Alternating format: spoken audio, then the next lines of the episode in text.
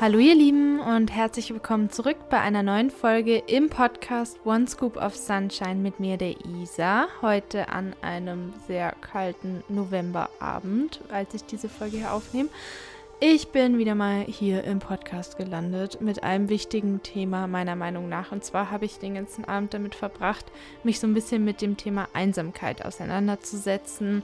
Ich war ursprünglich auch so ein bisschen am Thema Sucht interessiert, wollte mich da so ein bisschen informieren, wollte so ein bisschen was wissen, was passiert mit dem Körper, wenn man sich einsam fühlt, wenn man ja, im Schmerz ist, recherchiere momentan auch viel zum Thema Angststörungen. Einfach so dieses ganze Gebiet, weil, wie ihr euch vorstellen könnt, ich in diesem Bereich Erfahrungen habe und bestimmte, ja, eigene Gefühle dazu habe, von denen ich euch auch gerne mal ein bisschen was von erzählen kann. Jetzt möchte ich aber erstmal so ein bisschen allgemein auf das Thema Einsamkeit eingehen. Ich habe dazu jetzt auch so ein Video angeschaut oder so mehrere Videos, auch ein Deep und Deutlich Talk. Das ist ein Format von Funk. Ich werde euch das alles in den Show Notes mal verlinken, falls ihr euch das auch anschauen möchtet. Deswegen steigen wir jetzt auch direkt hier ein und sprechen so ein bisschen über das Thema Einsamkeit.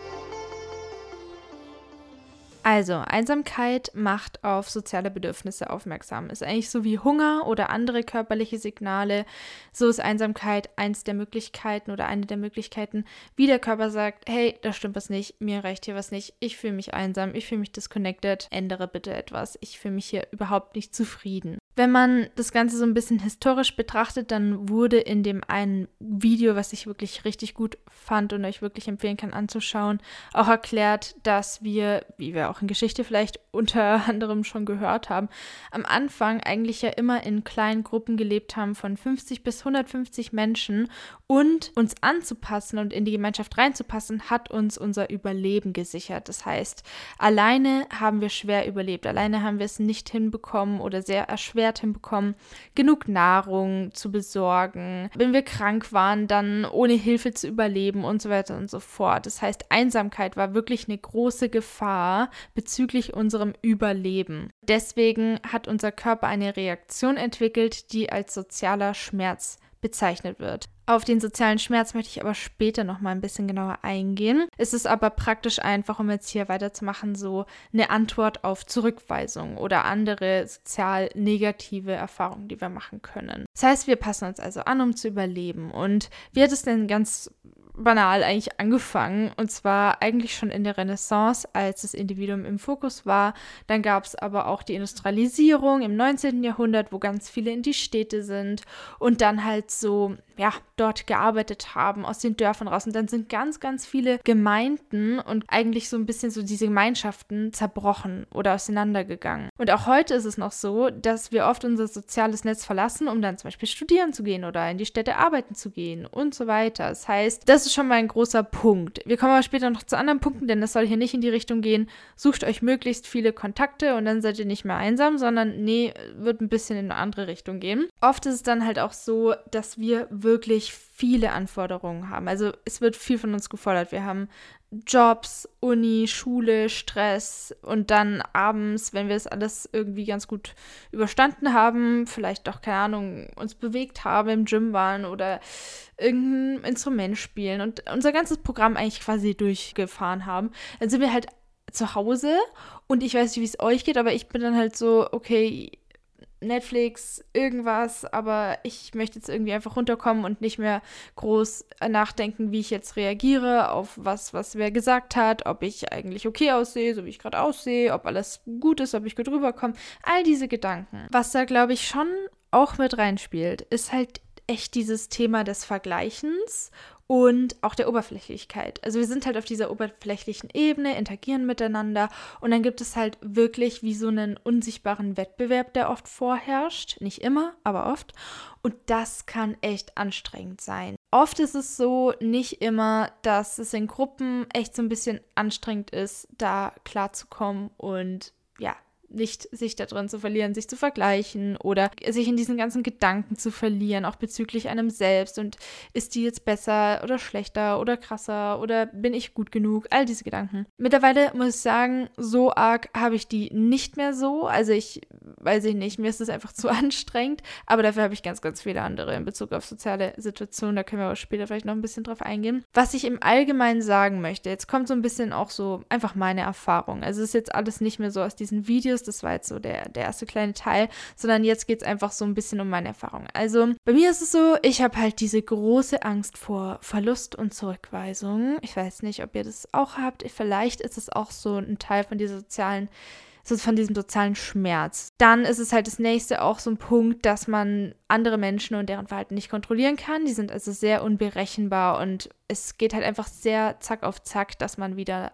schauen muss, wie man reagiert, ähm, verschiedene Möglichkeiten hat, wie man reagiert, die Dinge aus verschiedenen Perspektiven betrachten kann, versuchst aber trotzdem möglichst schnell eine Entscheidung zu treffen, wie man dann reagiert.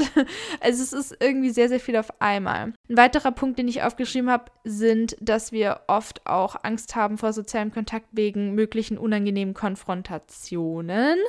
Äh, ja, da habe ich mich vergangenes Jahr und auch dieses Jahr wirklich gechallenged, die mal mehr einzugehen und nicht in diesem Good Vibes Only Vibe die ganze Zeit zu sein, von wegen, ja, ich vermeide und vermeide und vermeide und vermeide, sondern die Konfrontation auch mal einzugehen. Das heißt, insgesamt haben wir halt die Möglichkeit, durch Ablenkungen wie soziale Medien, was weiß ich, Instagram, äh, Netflix, wirklich viel zu vermeiden. Aber macht es uns so glücklich?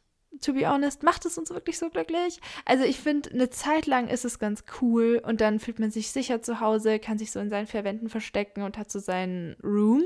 Und dann irgendwann merkt man aber schon auch so, mh, hm, da fehlt was. Und dann geht es halt doch wieder raus. Was ich ganz interessant fand in dem Dieb und Deutlich Video, was zum Beispiel gesagt wurde, war, dass sehr, sehr viele auch in den 20ern von Einsamkeit oder im Gefühl der Einsamkeit betroffen sind, denn sie haben zwar sehr, sehr viele Kontakte und waren deswegen ja auch so diese angeblichen Superspreader in der Pandemie, kann auch sein, habe jetzt keine Studie zu, aber gleichzeitig ist es so, dass man da bezüglich Einsamkeit sagen kann, dass es interessant ist, weil wir sind ja irgendwie immer davon ausgegangen, okay, von Einsamkeit und Gefühl der Einsamkeit sind vor allem Senioren, Seniorinnen betroffen, weil die halt oft dann im Altersheim sind und dann selten besucht werden und so weiter.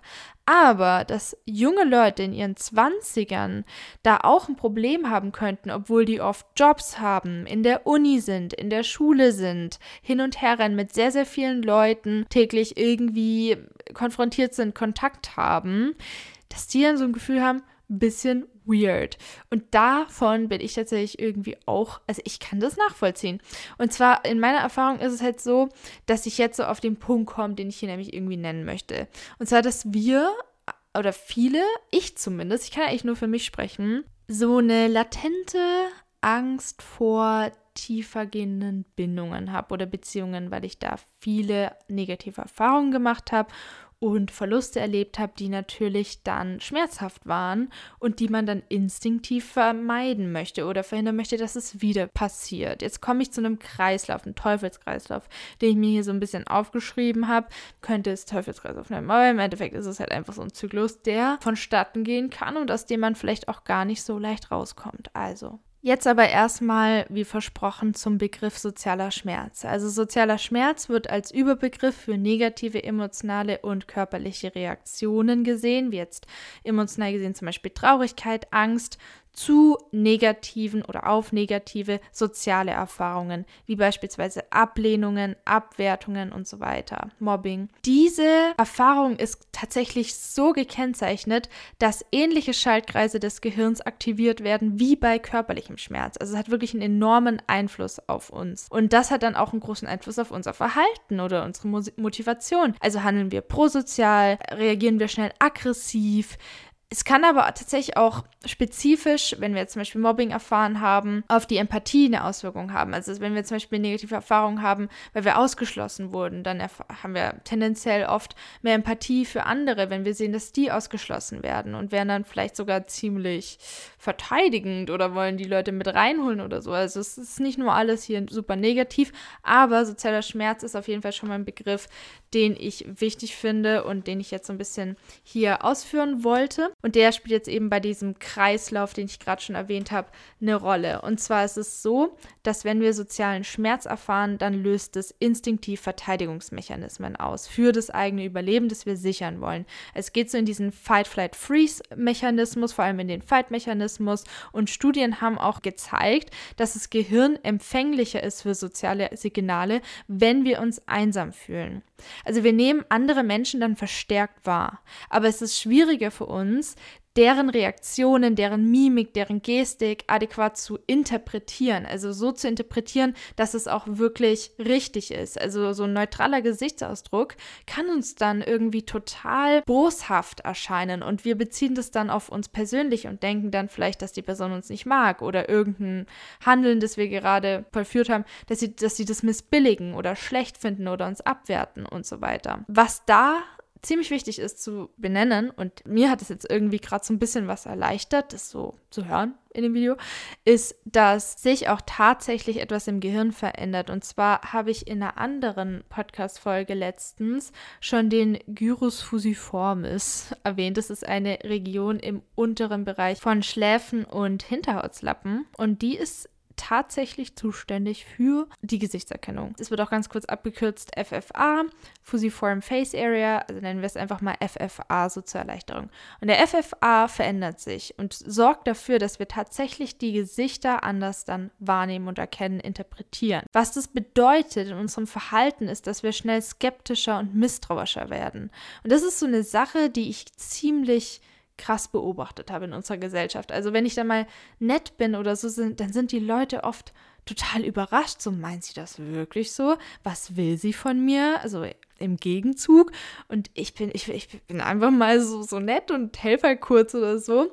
Und das ist echt so eine Sache, die, die ich echt krass finde, was tatsächlich auch auf Einsamkeit begründet werden kann. Dann ist eine weitere Folge auch, dass wir noch ich-bezogener werden. Wir sind dann ständig bestätigt in unseren negativen Annahmen über uns oder über die Welt, wenn dann zum Beispiel halt was ist, also was passiert im sozialen Rahmen, wo wir dann wieder interpretieren, zum Beispiel. Ich meine, es kann der Realität entsprechen, dass die Person das wirklich so geguckt hat, weil sie sich irgendwas gedacht hat oder so.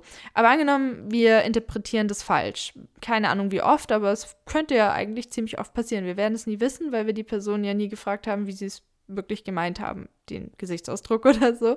In der Regel fragt man ja nicht nach, sondern man denkt sich dann seinen Teil. Dann fühlt man sich vielleicht wieder bestätigt in den Annahmen über sich selbst und über die Welt, versucht dann diese ganzen Situationen wieder mehr zu vermeiden, um sich selbst zu schützen. Das heißt, man setzt sich zum Beispiel von den Leuten weg, man macht sein eigenes Ding, man ist ablehnender, kühler, man sagt Treffen ab, geht gar nicht erst hin, wird dann vielleicht auch irgendwann gar nicht mehr nachgefragt und so weiter. Was das dann alles nochmal so verstärkt, dieses Gefühl von, ich bin nicht richtig, ich bin nicht gut genug, ich werde nicht akzeptiert, ich bin, ich fühle mich einsam. Also was auch immer für Gedanken dann da dran hängen. Und dadurch, dass wir dann aber halt aber auch kühler werden und vielleicht auch unfreundlicher oder so ein bisschen zaghafter, skeptischer. Ich meine, es merken ja auch andere Menschen. Sind die dann vielleicht auch so ein bisschen so, okay, was ist mit ihr oder ihm? Und dann werden wir vielleicht deshalb abgelehnt, obwohl wir ursprünglich so waren, wegen altem Schmerz oder so oder weil wir was anders interpretiert haben, als es eigentlich war. Und dann ist es wieder so, dann werden wir wieder bestätigt in unseren Annahmen über die anderen und über die Welt, bleiben dann so kühl und ziehen uns vielleicht noch mehr zurück und werden dann vielleicht sogar depressiv, weil wir dann wirklich sehr, sehr viel in Selbstisolation verbringen und haben uns so eine riesige Miserie selbst erschaffen. Und dieser Kreislauf läuft so ab, und wir merken es oft gar nicht, dass wir Dinge vielleicht gar nicht so richtig interpretiert haben oder dass es gar nicht so gemeint war oder nehmen Dinge persönlich, die gar nicht so gemeint waren. Da hatte ich auch letztens eine Situation bei meiner Arbeit. Da war einer, der wollte was kaufen. Genau, der, der wollte dann was bezahlen, so ein, so ein Shake, den ich ihm halt ausgegeben also habe. Und dann wollte er das bezahlen kommen und meinte dann, ja, er kommt dann später hoch von der Umkleide. Ich bin im ersten Stock, Umkleide ist im Erdgeschoss, komme dann später hoch und dann war da gerade ein Mädchen, die eine Einweisung von mir wollte. Also ich arbeite in einem Fitnessstudio und ich sollte ihr halt so ein bisschen so die Geräte zeigen. Und da meinte er halt so, ob ich dann halt ähm, später wieder an der Theke bin. Und da meinte ich halt so zu ihm, ja, aber ich kann jetzt nicht hier stehen bleiben. Also ich mache jetzt die Einweisung. Und das habe ich so ein bisschen schroff gesagt in dem Moment, weil ich hatte, war an dem Tag überhaupt nicht gut drauf. Ich hatte einen richtig schlechten Tag und ich dachte mir so, er kann doch jetzt nicht verlangen, dass ich wegen ihm jetzt hier stehen bleibe und wir dann beide warten, bis er dann in zehn Minuten dahin kommt und es zahlen möchte. Mich hat es irgendwie getriggert in der Hinsicht, dass ich das egoistisch fand und mir so dachte, warum denkt er nicht auch an das Mädchen? Und er war wahrscheinlich einfach so in seinem Film und meint es vielleicht auch gar nicht so. Auf jeden Fall hat es ihn irgendwie getroffen und er kam dann später hoch, als es dann irgendwie auch durch war mit, dem, mit der Einweisung oder so und hat mir nur das Geld hin und ist ganz, ganz schnell gegangen und man hat halt sichtlich an seiner Mimik und Gestik und wie er gesprochen hat gemerkt, dass er Abstand von mir wollte und seitdem hat er auch nicht mehr mit mir geredet oder so. Und da habe ich mir jetzt heute auch gedacht, okay, vielleicht war das auch so ein Punkt, der dadurch bedingt war, also vielleicht hatte er da so schon so einen Glauben über Menschen und ich habe den in dem Moment bestätigt. Dann waren seine Annahmen über die Welt, über andere, über sich selbst bestätigt und er hat dann total die Distanz von mir genommen und war dann total kühl zu mir, was mir dann wieder bestätigt hat, okay, irgendwie kann ich überhaupt nicht äußern, wenn ich halt mal genervt bin oder irgendwie ähm, muss ich mich da mehr zusammenreißen, das tut mir dann wiederum nicht gut. Also es sind so Kreisläufe und oder Kettenreaktionen, die da äh, ablaufen an, an irgendwie verschiedenen Gedanken und Gefühlen in beiden Personen. Ich würde es manchmal echt gern so beobachten über den Köpfen, was da eigentlich gerade so passiert. Aber ich habe es halt dann versucht, auch aus seiner Perspektive jetzt so ein bisschen zu sehen. Und wenn ich jetzt mich mit dem Thema Einsamkeit beschäftige, dann sehe ich sowieso nochmal alles aus einem anderen Blickwinkel, weil ich mir dann halt bei vielen Reaktionen von Menschen so denke, okay, vielleicht ist es ja darauf begründet und dass diese anderen beschädigt werden. Und dann mache ich mir viel weniger Gedanken auch, wenn ich das verstanden habe, darum, ob die mich jetzt damit angreifen wollten, nehmen es vielleicht dann auch weniger äh, oft persönlich oder so. Also ich finde es gar nicht so schlecht, sich mit diesem Konzept Einsamkeit, innere Wunden, gerade wegen Einsamkeit auseinanderzusetzen, um dann halt auch reflektieren zu können, wie man jetzt Reaktionen von anderen vielleicht auch realistischer einschätzen kann oder warum es Sinn macht, dann auch nicht mal alles so persönlich zu nehmen. Vor allem weiß ich ja auch gar nicht, auch in dem Fall wieder, das ist eigentlich ein gutes Beispiel, ob ich die Mimik und Gestik am Ende richtig gedeutet habe oder nicht. Also vielleicht war er gar nicht ablehnt oder wollte Abstand oder so, vielleicht wollte er einfach nur schnell nach Hause. Keine Ahnung.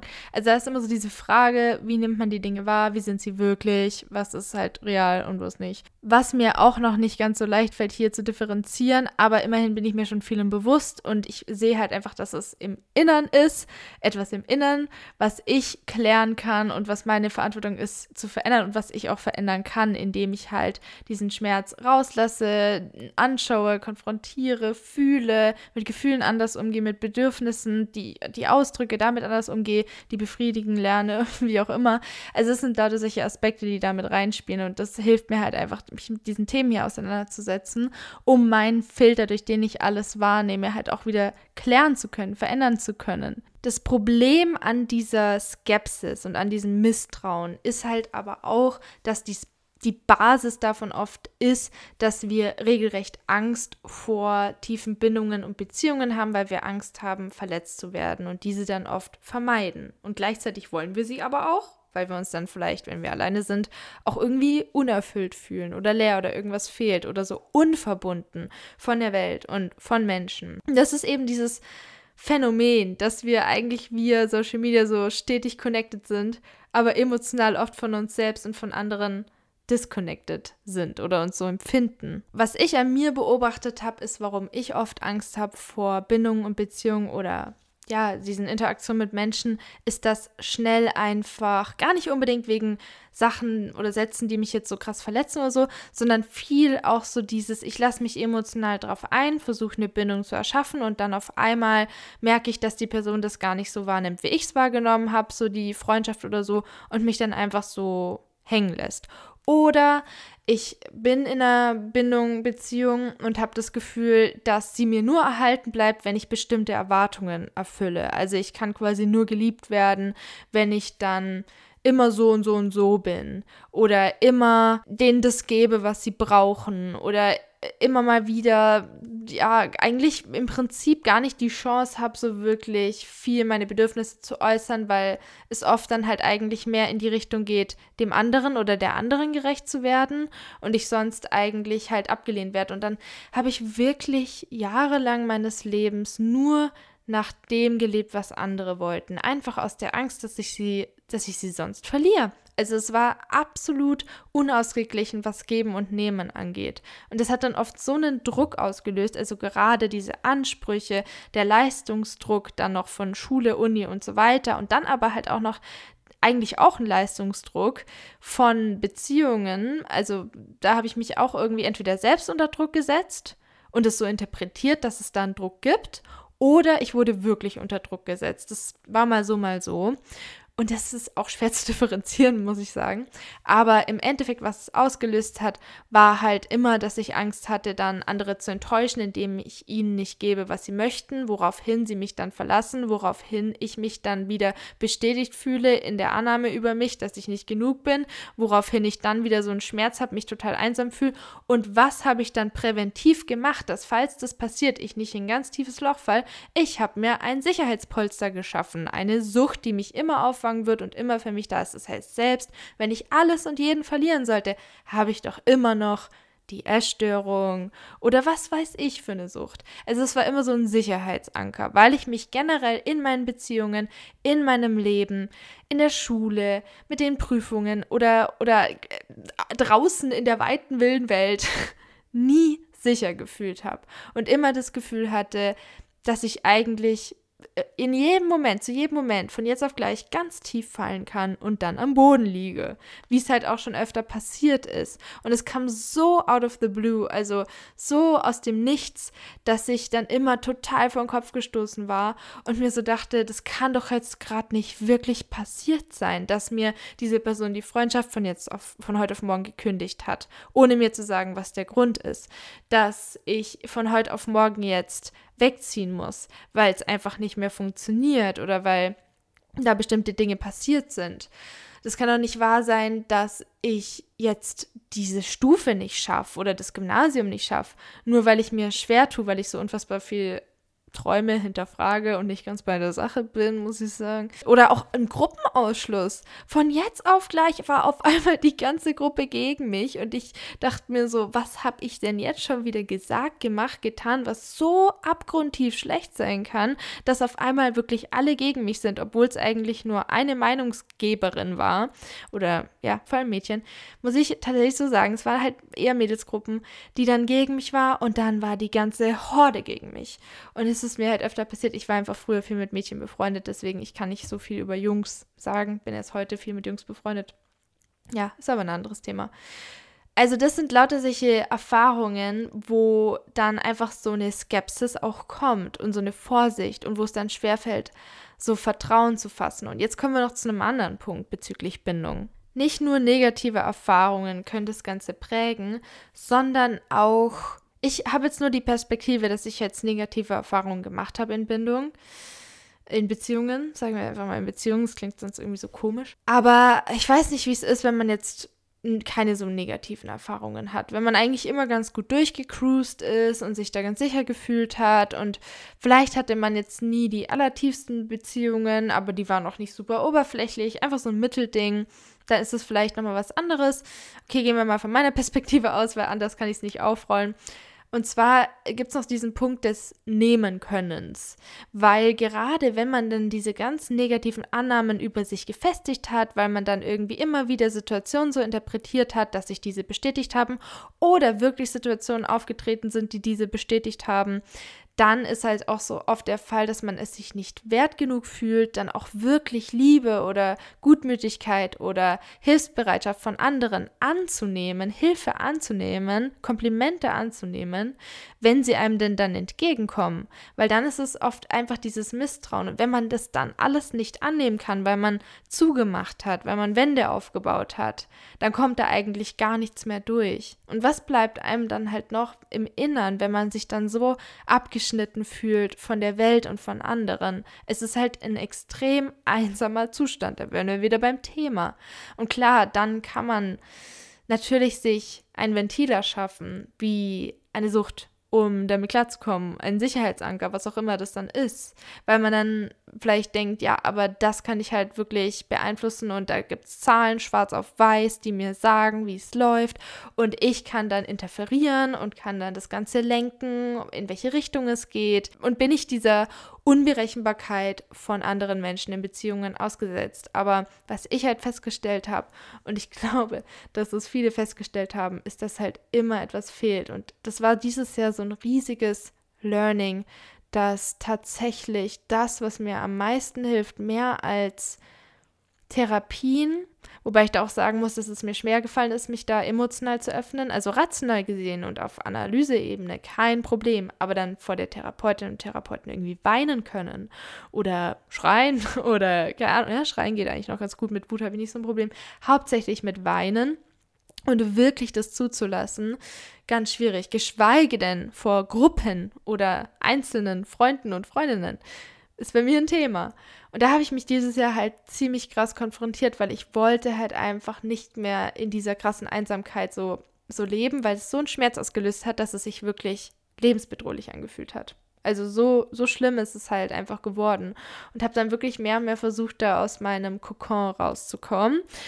Und da mich mal zu überwinden, mal wieder vor anderen Menschen zu weinen, als die, die ich halt gewohnt war, oder dann mal so Bedürfnisse auszudrücken, Gefühle auszudrücken und ein Risiko einzugehen, dass da Konfrontationen entstehen. Da ge gehen wir jetzt auch schon direkt zu den Punkten, die ich aufgeschrieben habe. Ist ja wieder ein überragender Übergang was man da denn so tun kann eigentlich, wenn man dieses Thema Einsamkeit in seinem Leben hat, diese Traurigkeit, diese Leere, dieses kalte Gefühl in sich, wie auch immer sich das anfühlt, könnt ihr ja mal für euch feststellen, wo ihr das fühlt, wie ihr das fühlt. Bei mir ist es halt so eine Kälte und Schwere auf der Brust und ich habe das Gefühl, es zieht sich in mir alles zusammen und ich werde so ganz, ganz klein und kalt und dunkel und das ist wirklich eins der schlimmsten, schlimmsten Gefühle, die ich habe. Also eine erste Sache, die ich gemacht habe oder die mir halt wichtig ist, ist dieses Differenzieren, wie etwas wirklich gemeint war. Und da ist es tatsächlich so, dass ich oft auch nachfrage, war das jetzt so gemeint? Was wolltest du mir damit jetzt sagen? Oder was war die Absicht dahinter?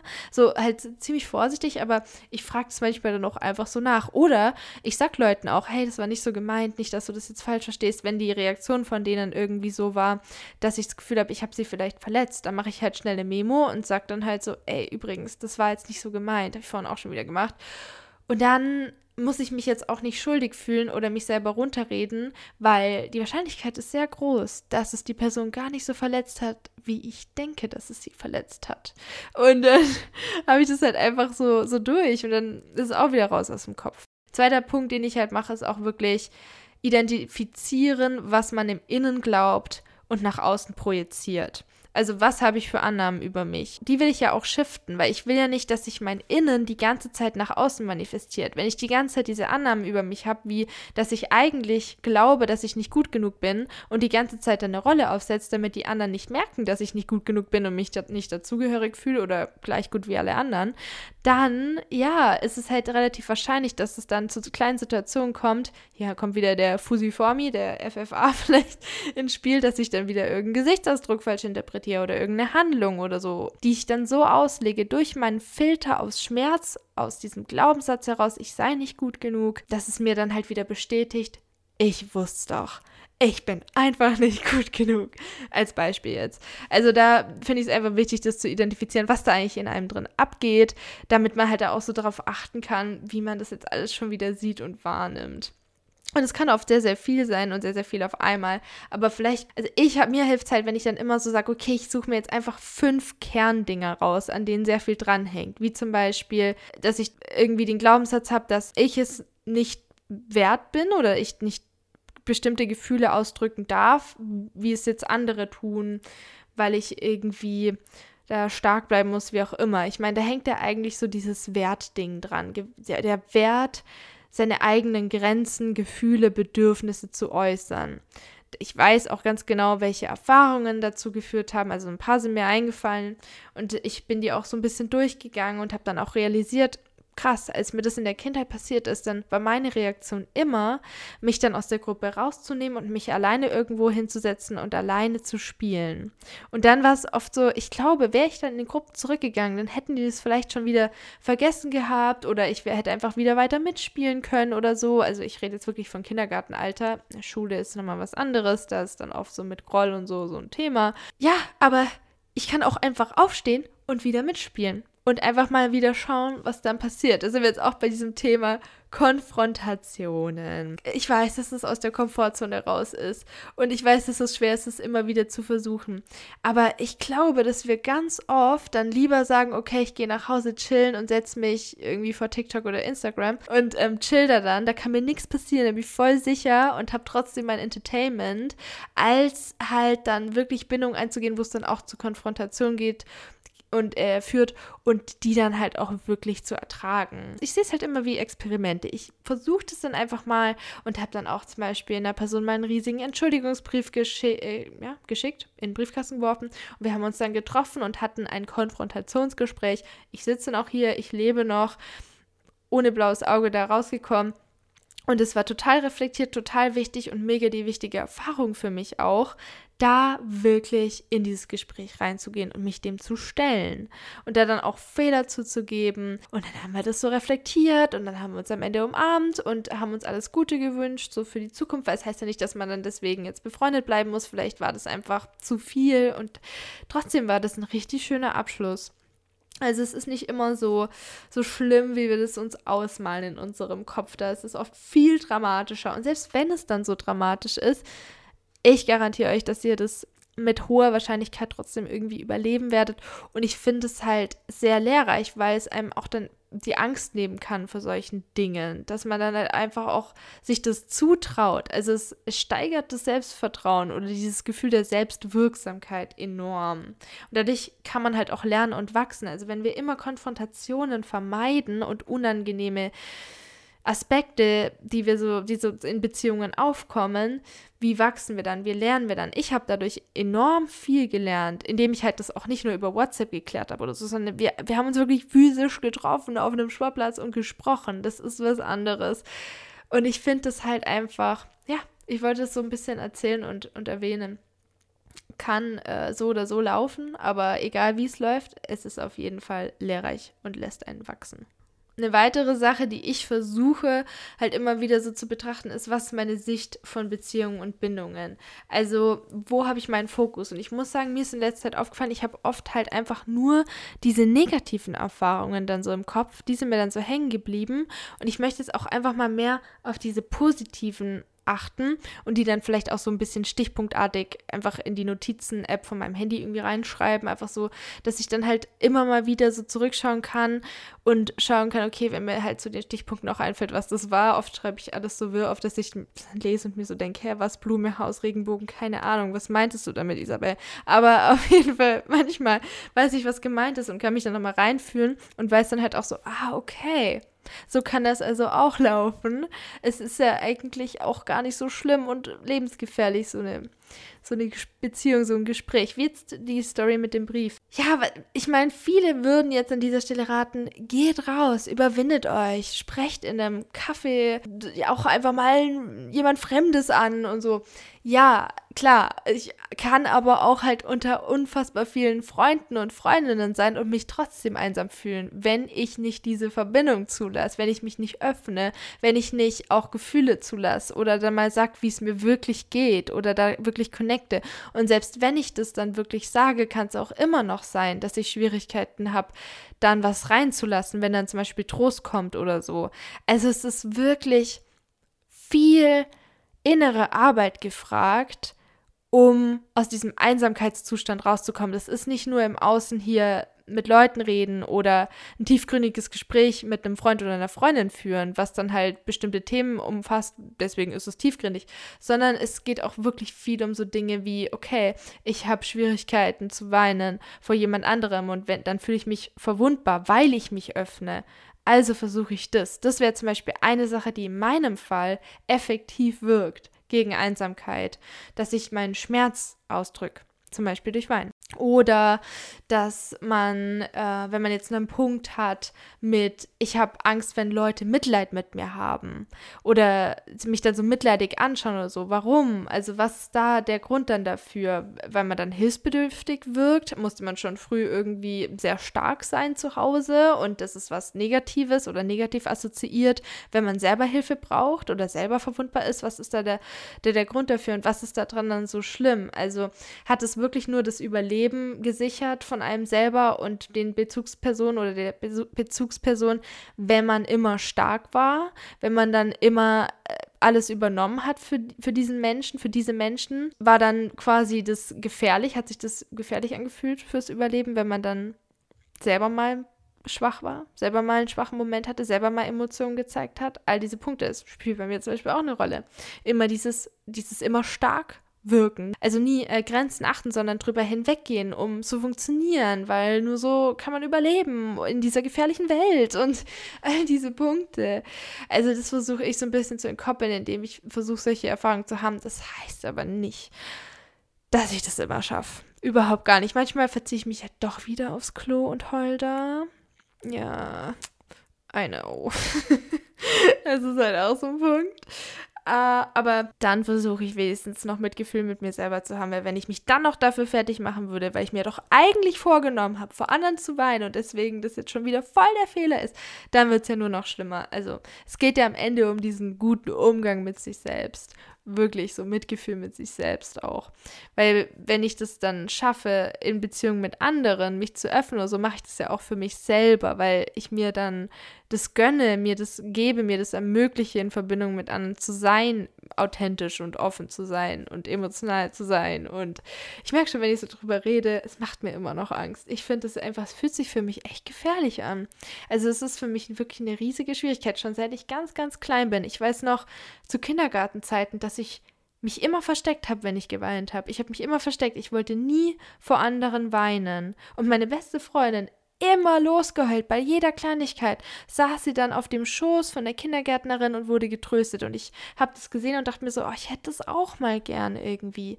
Aber ich möchte nicht so im Mittelpunkt sein und dass das dann alle sehen, wie ich da dann so verheult bin und und dann, und dann mich da so unbehaglich fühlen? Oder was ist, wenn die gar nicht tröstlich reagieren? Was, wenn die dann ablehnend reagieren? Und ich bin dann voll offen am Heulen und dann kriege ich quasi einen Schlag ab oder so. Ist mir auch schon passiert. Der ersten Person, der ich von meiner Essstörung erzählt habe, die hat selber angefangen zu heulen und hat dann einfach gar nichts gesagt. Gar nichts. Sie hat nichts gesagt. Und dann habe ich halt auch mal sie drauf angesprochen, so, du, äh, warum hast du da eigentlich gar nichts gesagt? Und ich hätte da vielleicht was gebraucht oder so.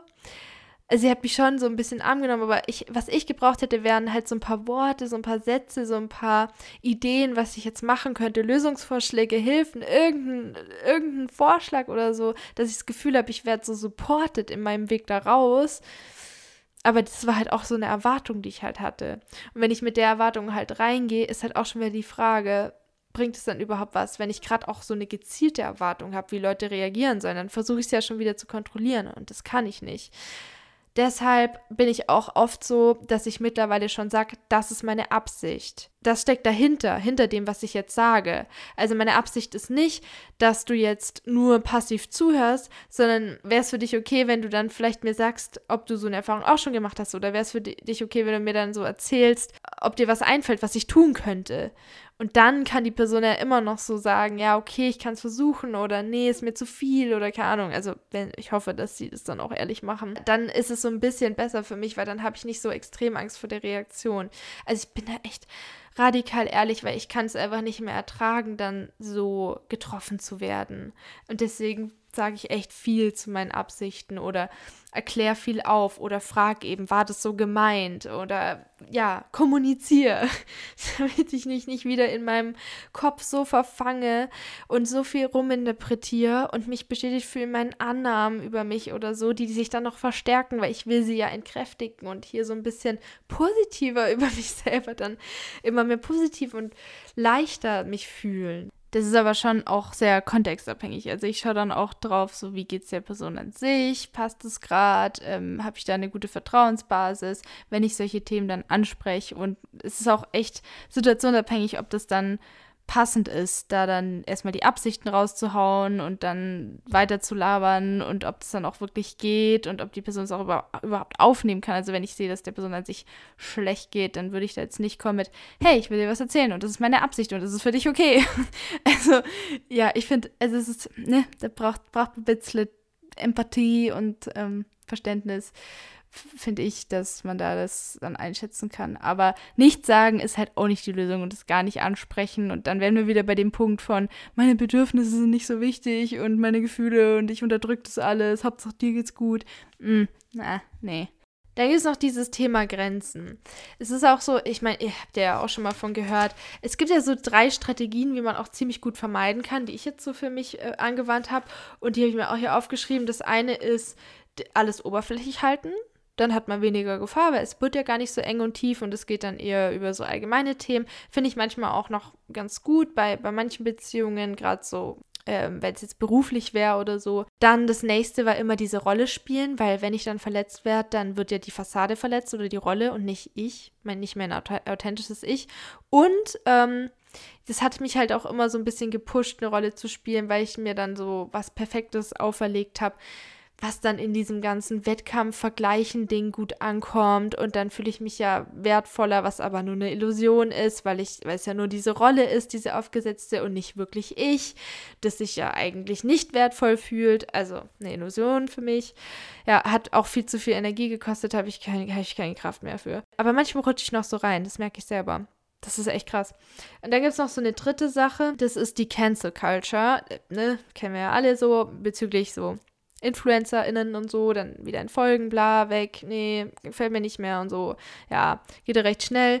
Und das ist halt so eine Vermeidung von Stress wenn man das macht bei anderen Leuten. Also da geht es jetzt um das Thema Grenzen. Und zwar, ich weiß nicht, ihr hört ja bestimmt auch noch andere Podcasts und so und ich höre auch viele andere Podcasts und dann heißt es halt immer viel so Thema Boundaries, also Grenzen setzen. Ich höre viel auf Englisch, deswegen Boundaries, setting Boundaries, setting healthy Boundaries. Und finde ich voll wichtig. Gerade nicht ausnützen lassen. Ich habe auch echt Beziehungen so ein bisschen mich distanziert oder mal auch losgelassen. Ich wurde auch schon selber gecuttet und einfach boom weg. Also yep. Ich kenne beide Seiten. Aber was ich halt ein bisschen extrem finde, auch im, beim Thema Bedürfnisse ausdrücken, was ich auch schon erlebt habe, ich, ich habe so Menschen auch schon in meinem Leben so ähm, beobachtet, äh, in meinem Umfeld oder so, die dann von dem einen Extrem, dieses ich traue mich überhaupt nicht zu sagen, was meine Bedürfnisse sind, in das andere geschwankt sind, von wegen ich baller das jetzt die ganze Zeit raus, was ich will und was ich brauche und versuche das dann auch ziemlich krass so durchzusetzen, weil das ist das, was ich jetzt brauche. Und ich bin dann so ein schlechter Gewissensmensch, ne? Also bei mir springen Schamgefühle und schlechtes Gewissen sehr schnell an, leider noch. Und dann ist es sehr schnell so, oh mein Gott, wie kann ich die Situation verändern, dass es der anderen Person jetzt besser geht? Der, der geht's nicht gut. Das hat sie jetzt gerade gesagt. Und dann denke ich, dann habe ich ganz oft einfach gar nicht mehr dran gedacht. Und was brauche ich? Vielleicht will ich jetzt halt aber auch gar nicht am Fenster sitzen. Vielleicht will ich jetzt aber auch gar nicht rausgehen und habe das dann nicht geäußert, sondern war dann eher so, okay, das ist jetzt in meiner Verantwortung das zu lösen, diese Situation. Es ist jetzt meine Verantwortung, dass es ihr besser geht oder so, dieser Person. Muss nicht unbedingt so sein. Ich kann auch äußern, wie es mir dann damit geht und dann kann man versuchen, einen Kompromiss zu finden. Habe ich dann aber auch schon erlebt, jetzt kommen wir zu diesem Cancel Culture Ding, dass wenn ich das dann gemacht habe und gesagt habe, nee, auf das kann ich jetzt nicht eingehen. Das ist jetzt halt bei mir einfach ein anderes Bedürfnis. Das ist ja schon mal für mich als People-Pleaserin, ehemalige People-Pleaserin, ein riesiges Ding. Dann zu sagen, kann ich dir nicht geben, weil dann ist das Risiko groß, dass die Person sagt, okay, dann schau. Okay, wenn du das nicht erfüllen kannst, dann macht die Freundschaft für mich keinen Sinn mehr. Und das ist, das war ja immer meine riesige Angst, warum ich mich selten dann traue, das zu sagen, was ich wirklich fühle, wie es mir dann wirklich geht oder was mein Bedürfnis ist. Also ich habe das auch schon so ge gemacht, dieses Wegrennen vor der Kompromissfindung oder so, sondern ist es schnell so, dass wir sagen, okay, dann nehme ich mich aus der Situation raus, dann funktioniert es für mich nicht. Hier ist meine Grenze, du hast diese Grenze nicht respektiert, boom, ich bin weg. Und das ist dann halt aber auch, auch schwierig manchmal, weil das ist total situationsabhängig. Ich kann euch da jetzt kein Beispiel nennen, weil es ist wirklich immer anders. Manchmal ist es so, dass man dann wirklich sich nach der anderen Person richten sollte. Manchmal ist es dann so, dass man wirklich dann das eigene Respekt weiter durchsetzen versuchen sollte, weil das einfach dann auch wirklich Sinn macht. Und dann gibt es aber hoffentlich in meisten Fällen so die Situation, dass man einen Kompromiss findet, wo beide dann einigermaßen mit zufrieden sind irgendwie. Und das ist so die, der Idealfall eigentlich, der nicht immer möglich ist, aber hoffentlich oft genug. Und ja, davor wegzurennen, finde ich sehr schade, weil das ist dann halt schnell so dieses Gefühl, dass ich dann halt wieder habe, okay, ich kann nur befreundet sein mit jemandem oder weiterhin geliebt werden von jemandem, wenn ich diese Bedürfnisse respektiere, wenn ich diesen Ansprüchen gerecht werde. Und das kann ich nicht mehr. Also bin ich wirklich mittlerweile so, wenn es so ist und wenn ich das Gefühl habe, dass nur darauf eine Beziehung basiert, dann kann ich das nicht mehr, weil ich, ich habe jahrelang nur so gelebt, dass ich geschaut habe, dass die Leute zufrieden sind und gar nichts von mir gesagt. Und das heißt jetzt nicht, weil ich könnte jetzt ja auch in das andere Extrem gehen und sagen, ich achte jetzt nur noch auf meine Bedürfnisse. Ich bin jetzt total ich bezogen, ich, ich, ich, mich, mich, mich, bla bla bla. In jedem Satz kommt nur noch ich vor und ich will jetzt immer noch durchsetzen, das, was, was, was ich jetzt halt so brauche, weil das sind meine Grenzen und ich habe sie früher nie respektiert. Und jetzt, boom, setze ich das hier durch oder so. Nee, oder jetzt muss ich das auch immer erwähnen. Nee, darum geht es nicht, sondern es geht um diese Balance zwischen beiden Individuen, die auf Augenhöhe Gefühle und Bedürfnisse äußern, dann auch mal in Konflikt geraten, den auch wieder lösen können, gemeinsam wachsen und wenn es gut funktioniert, nice, Freundschaft. Wenn es schwieriger wird und eine Person dann immer vermeidet oder die andere Person dann sich immer unterdrückt und sich dann eigentlich total unerfüllt fühlt, weil sie immer nur das macht, was die andere will und der Bestätigung gibt oder so, wird es halt unausgeglichen und das merken wir, das merken wir. auf eine, eine, eine oder andere Art und Weise merken wir das. Da bin ich auch echt dieses Jahr viele Beziehungen von mir durchgegangen und habe mir geschaut, wie fühlt sich das eigentlich an? Und lieben diese Menschen eigentlich nur diese Version von mir oder lieben sie mich auch mit all meinen Teilen oder können sie es zumindest, die müssen es ja nicht lieben, akzeptieren? Oder habe ich das Gefühl, dass ich da immer ein gewisses Bild erfüllen muss, um gemocht zu werden? Oder äh, ist es eigentlich ausgeglichen eben, was das Geben und Nehmen angeht, was das Bedürfnisse ausdrücken angeht, was die Grenzen angeht? All diese Punkte, das gehört für mich alles zu einer richtig guten Beziehungshygiene. Und das ist mühsam, oft das anzuschauen und auch dann sich da reinzuführen. Es ist auch emotional. Und es ist leichter, durch seinen Feed zu scrollen und sich zu Hause zu vergraben. Und das mache ich auch noch oft genug, weil manchmal habe ich keine Energie. Aber es komplett zu vermeiden, schwierig. Und da haben wir halt dieses gute Aufwächssystem Einsamkeit. Ein äh, Impuls unseres Körpers, was sich auf unser Sozialleben bezieht, wo wir dann darauf achten können und Veränderungen implizieren können. Und die gehen von, meiner Meinung nach von innen nach außen und nicht unbedingt von außen nach innen. Außen nach innen spielt auch eine Rolle. Habe ich heute auch wieder gedacht, oh, vielleicht gehe ich ja in, eine, in so eine Gruppe. Vielleicht, vielleicht boxen, fechten, irgend so eine neue Gruppe, Yoga, Pilates. Und dann ist aber halt auch wieder die Sache, Isa, es geht um dein Inneres. Ich weiß, du willst es schon wieder vermeiden, Gefühle zu zeigen, zuzulassen, deine Bedürfnisse auszudrücken, indem du denkst, ich gehe einfach in eine Gruppe und dann bin ich hier unter Menschen und alles wird gut und ich fühle mich nicht mehr einsam. Ja, das habe ich schon oft genug versucht in 25 Jahren. Es geht wirklich um diese innere Sache und dann auch in den Beziehungen das auszuprobieren. Und ich habe echt ein paar gute Erfahrungen dieses Jahr gemacht, wo ich tatsächlich nicht abgelehnt wurde oder mir die Freundschaft gekündigt wurde, weil ich geweint habe. Überraschung, weil ich gesagt habe, was ich brauche. Überraschung. Tatsächlich gibt es auch Menschen, bei denen es funktionieren kann. Und wie schön, dass man dann auch irgendwie rausfinden kann, wer das dann auch so ist und wer dann noch so auch, auch bleibt irgendwie und das akzeptieren kann, dass man da das halt auch ausdrückt. Aber wie gesagt, auch Kompromisse. Nicht nur dann sich selber so durchsetzen und so. Das, das meine ich nicht mit diesem Grenzending. Das finde ich, das ist ein bisschen das andere Extrem. Das, da bin ich nicht so ein Fan von. Balance, okay, enden wir es damit. Balance. So, ich hoffe, euch hat es jetzt so ein bisschen geholfen. Bin ja auch so eine Podcast-Hörerin jetzt schon wieder so ein bisschen mehr geworden. Neben Abspülen, Kochen, Autofahren höre ich das so, da fühlt man sich auch ein bisschen weniger einsam. Aber lasst es, lasst es euch sagen, es ist immer noch ein Podcast und nicht halt so eine Beziehung mit einem Austausch.